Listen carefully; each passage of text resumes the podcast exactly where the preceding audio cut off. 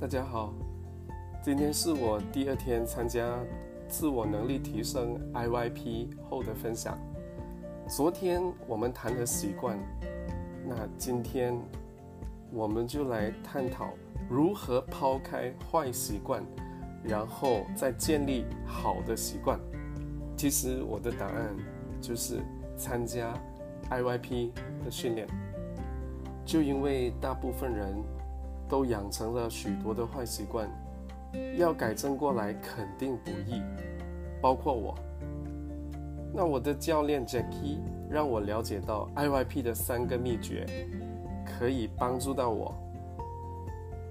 第一个秘诀就是，我们从第一天开始就设定急需要完成，呃，许多许多的呃小目标。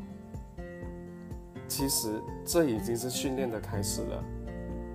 我们试想想，有多久，甚至有多少个没有完成的目标呢？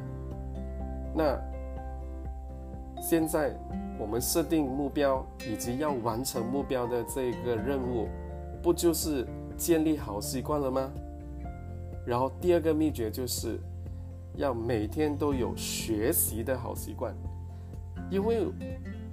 我们太会找借口、找理由，甚至盲目的在说很忙啊，很忙。要是现在不开始建立学习这个好习惯，那几时我们才会开始呢？然后第三个秘诀就是，每一天我们都要重复以上的两个秘诀。那把以上的呃过程。